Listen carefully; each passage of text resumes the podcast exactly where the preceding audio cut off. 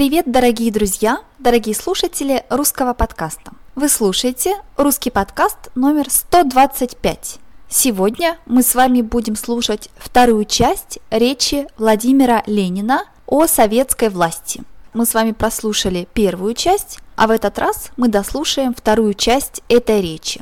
Как обычно, сначала мы послушаем эту речь, потом посмотрим на самые трудные слова, а затем снова прослушаем ее еще раз. Я сразу хочу извиниться за качество этой речи. Может быть, вы не очень хорошо все слышите и понимаете. Это потому, что это очень-очень старая речь, ей уже почти сто лет. Поэтому я надеюсь, что вы поймете. А теперь давайте слушать. Вперед!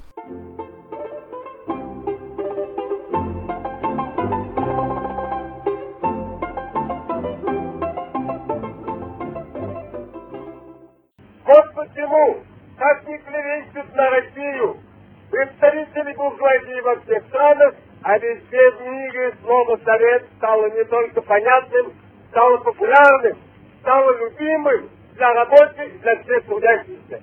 И вот почему советская власть, каковы бы ни были преследования сторонников коммунизма в разных странах, советская власть неминуема неизбежно и в недалеком будущем победит во всем мире. Мы хорошо знаем, что у нас еще много недостатков в организации советской власти. Советская власть не чудесный талисман. Она не излечивает стражу от недостатков прошлого, от безграмотности, от некультурности, от наследия Великой войны, от наследия грабительского капитализма, но зато она дает возможность переходить к социализму она дает возможность подняться тем, кого угнетали, и самим брать все больше и больше в свои руки все управление государством, все управление хозяйством, все управление производством.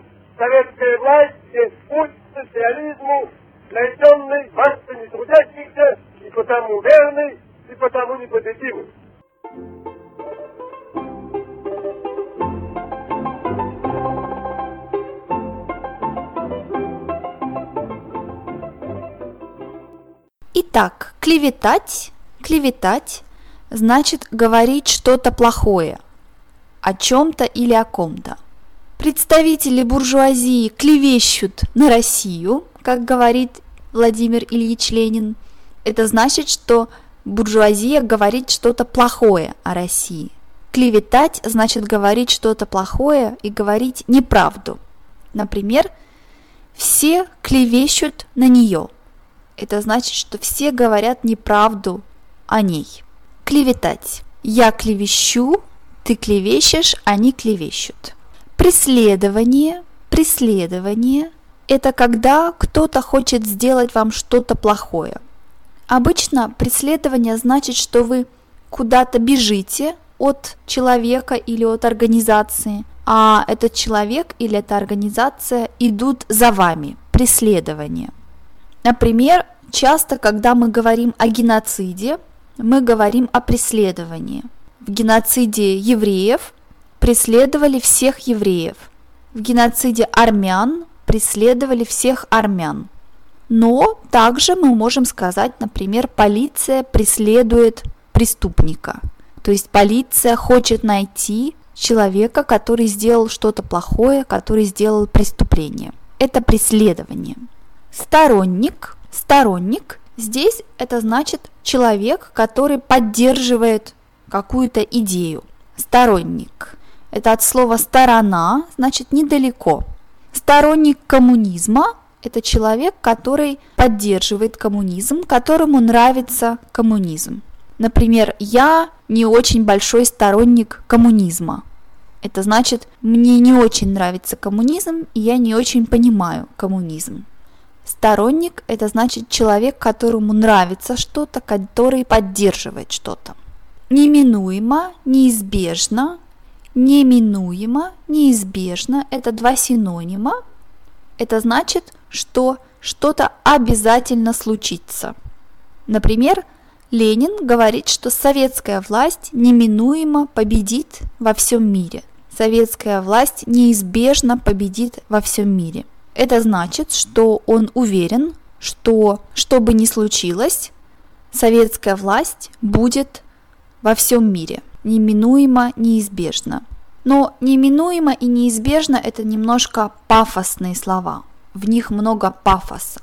Например, что бы вы ни делали, вы неминуемо должны выучить русский язык. Это значит обязательно должны выучить. В этих словах очень много пафоса, и они немножко старые. Чудесный, чудесный, значит прекрасный, очень хороший. Какой чудесный город, значит какой хороший город. Но в этой речи чудесный значит магический, значит, что он помогает вам что-то делать. Ленин говорит, что советская власть это не чудесный талисман. Чудесный талисман значит что-то, что будет делать все за вас, что будет вам помогать в любой ситуации. Когда Ленин говорит, что советская власть это не чудесный талисман, он хочет сказать, что это не будет хорошо работать сразу, что нужно работать самим и что нужно понять, что в России много проблем, и их нельзя исправить, их нельзя решить магически, с каким-то чудесным магическим талисманом. Талисман – это вещь, какой-то предмет, который вам помогает, который защищает вас. Например, у некоторых людей есть такой предмет. Иногда этот предмет им дала бабушка или мама, и они думают, что это их защищает, как талисман. Например, икона. Некоторые люди думают, что икона – это талисман, потому что если у вас в машине, например, икона, это будет вам помогать. Талисман. Излечивать, излечить, излечивать, излечить – это когда мы плохо себя чувствуем, а потом нам лучше. Например, если у нас температура или болит голова, мы можем принять лекарство, и лекарство нас излечит. Но здесь Ленин говорит излечить в абстрактном смысле. Излечить от недостатков. Недостаток это что-то плохое, и Ленин говорит, что нельзя излечить сразу страну. Нельзя излечить страну, значит, что нельзя сделать так, чтобы стране было лучше, чтобы ситуация была лучше. Он говорит, что мы не можем сделать это быстро. Излечивать, излечить.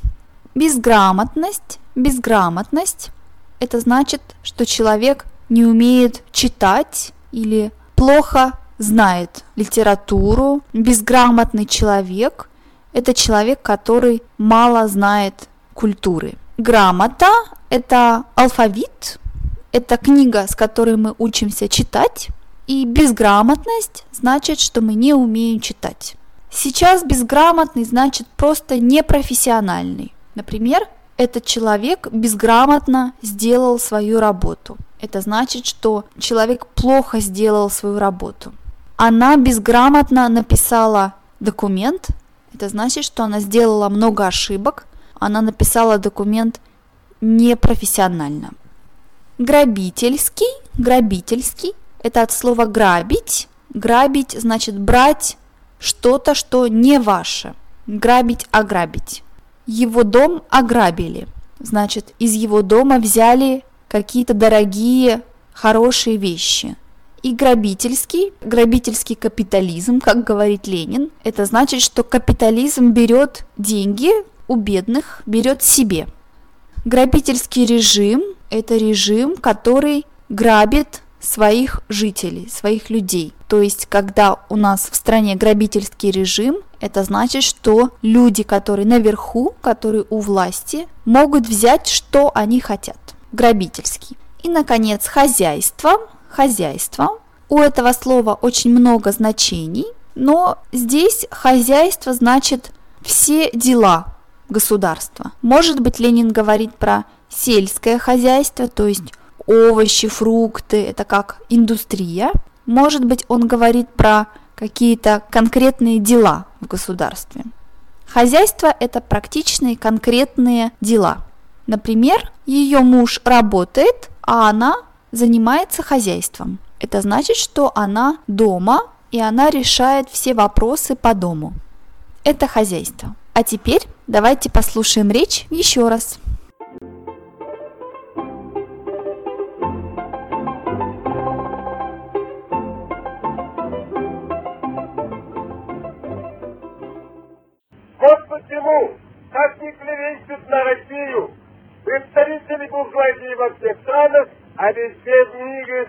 «Совет» стало не только понятным, стало популярным, стало любимым для рабочих, для всех трудящихся. И вот почему советская власть, каковы бы ни были преследования сторонников коммунизма в разных странах, советская власть неминуема, неизбежно и в недалеком будущем победит во всем мире. Мы хорошо знаем, что у нас еще много недостатков в организации советской власти. Советская власть не чудесный талисман. Она не излечивает сразу от недостатков прошлого, от безграмотности, от некультурности, от наследия дикой войны, от наследия грабительского капитализма, но зато она дает возможность переходить к социализму, она дает возможность подняться тем, кого угнетали, и самим брать